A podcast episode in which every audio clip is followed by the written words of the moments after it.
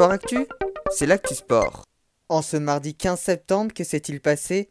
Match nul 0-0 entre Toulouse et Sochaux en Ligue 2. Relégué de la Ligue 1 lors de la saison précédente, Toulouse n'a toujours pas gagné en Ligue 2 après 3 journées de championnat et est actuellement 16e. En haut du classement, Paris FC devant Caen. Du tennis avec le début du Masters 1000 de Rome, à moins d'une semaine de Roland Garros, c'est le tournoi qui lance la saison sur terre battue. Benoît Paire a été éliminé 6-2, 6-1 dès le premier tour par l'Italien Yannick Sinner, invité sur Wildcard. Hugo Humbert s'est quant à lui imposé face au Sud-Africain Kevin Anderson.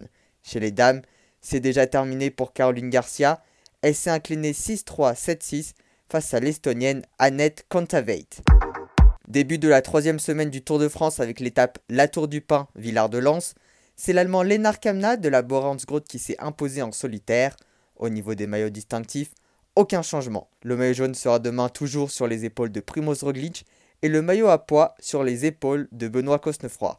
Voilà pour les actualités du jour. À demain dans Sport Actu.